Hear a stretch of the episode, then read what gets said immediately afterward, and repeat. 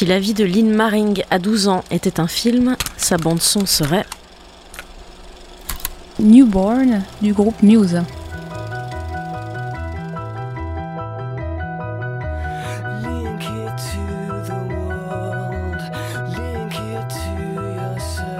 Alors ce morceau, il évoque des tas de choses pour moi à cet âge-là justement.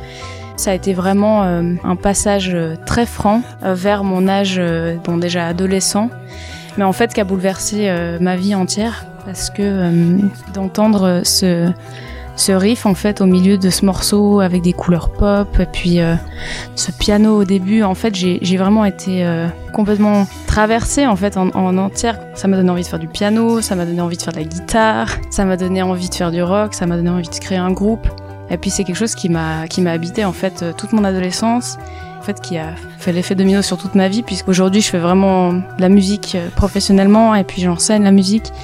Donc ça, ça a vraiment, euh, on va dire, guidé ma vie et, ça a commencé par, par ce morceau-là à, à mes 12 ans.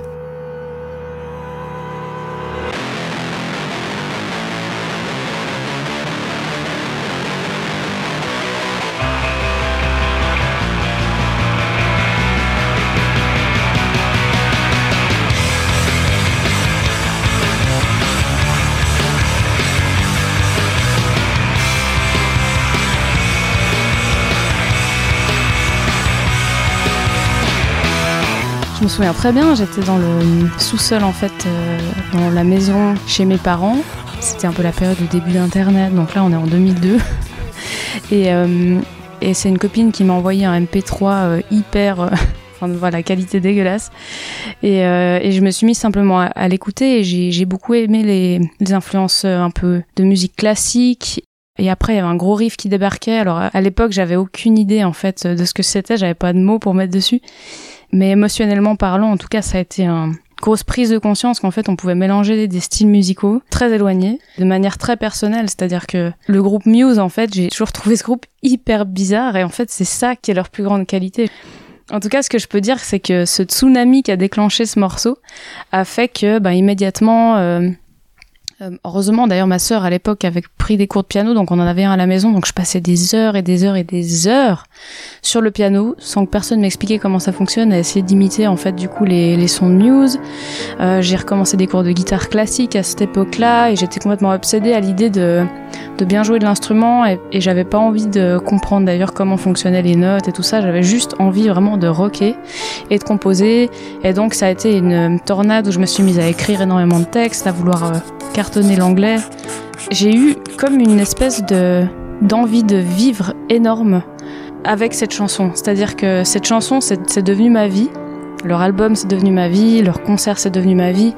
Pendant des années des années, j'étais obsédée par Muse, en fait. J'ai été les voir 16 euh, fois en concert en l'espace de 4 ans, et entre mes 12 ans et mes 16 ans, peut-être.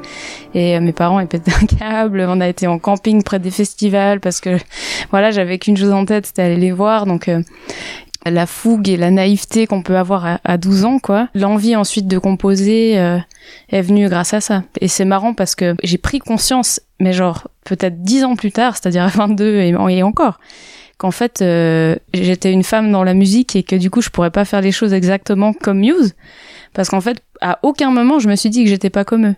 C'est-à-dire que pour moi j'étais... Euh, voilà, je me suis pas dit que c'était pas possible de faire comme eux. J'étais euh, j'étais dans un autre monde en fait. J'ai j'ai pas du tout euh, c'est comme si je m'étais formée autour de ce rêve et que la la conscience de ce monde-là, si je l'avais eu plus tôt, euh, peut-être même que j'aurais pas fait de musique parce que en fait, la réalité de d'être musicien et musicienne encore plus, c'est que c'est très très dur.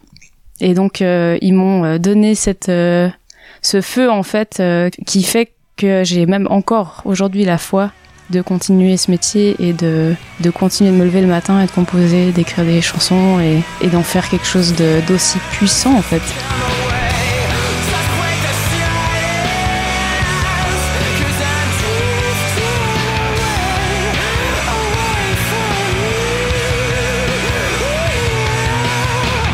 En réécoutant ce morceau, en fait, j'arrive toujours à ressentir cette magie Et c'est intéressant parce que ben voilà, 20 ans plus tard, évidemment, on n'a plus la même oreille. Surtout, ben voilà, là, on vient pas de réécouter un MP3, euh, on vient de réécouter vraiment une, version euh, pas compressée sur des bonnes enceintes. Donc euh, voilà, j'ai une autre écoute aujourd'hui, 20 ans plus tard, surtout ben voilà, vu que je fais ce métier maintenant, je me dis à des moments, ah tiens, peut-être que ça, je l'aurais arrangé autrement. enfin voilà. ah là là, j'ai la prétention de le dire, mais euh, c'est quand même un morceau qui dure 6 minutes. Euh, donc, donc voilà, j'ai simplement évolué en fait. Et je suis très fière de le dire et très émue d'ailleurs de penser à mon parcours parce que j'ai aucun regret. Ben tu vois, on, on parlait du message de ce morceau. Et euh, le titre Newborn veut dire aussi nouveau-né. Et ça parle de renaissance. Et dans ma vie, j'ai eu énormément et plein de fois, en fait, des moments de résurrection presque, où j'ai dû atteindre euh, un certain fond.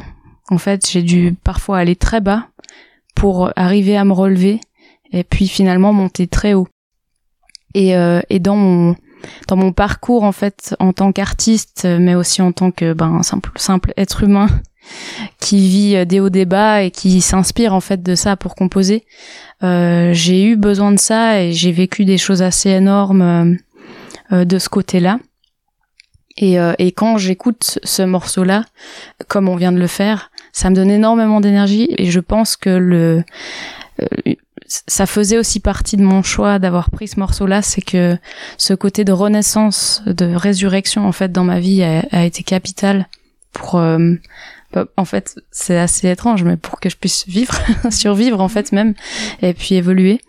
Et donc, euh, clairement, les jours où, j'ai un coup de mou, euh, si je réécoute ce morceau, ça me replonge complètement. Euh, j'ai pas envie de dire en enfance parce que pour moi c'était le début du restant de ma vie, le moment où je l'ai écouté, donc plutôt dans un ouais, c'est nostalgie de cette adolescence. Mais, euh, mais dans tous les cas, euh, ce concept de, de résurrection et le fait que ce morceau s'appelle Newborn, avec un groupe qui s'appelle Muse, ça déborde de sens en tout cas pour moi. Quand je repense à cette petite ligne de 12 ans euh, qui avait ce grand rêve et en plus euh, à 12 ans j'avais posé carte sur table quelles étaient les possibilités que je devienne rockstar quoi en gros. Je m'étais dit je pense qu'il me faudra 20 ans. et aujourd'hui, je suis 20 ans plus tard, tu vois. Et, et si je dois faire cette conversation avec euh, la ligne euh, d'il y a 20 ans, euh, de lui dire euh, avec tendresse, continue parce que en fait tu vas y arriver. Alors, je veux pas dire que je suis une rockstar aujourd'hui, c'est pas ça que je veux dire, c'est que les mots ont changé, mais mais qu'en tout cas j'en ai fait mon métier. Et puis c'est surtout ça qui compte. Euh, et que je continue pour 20 ans, c'est ça. La Vostok. Merci la Vostok.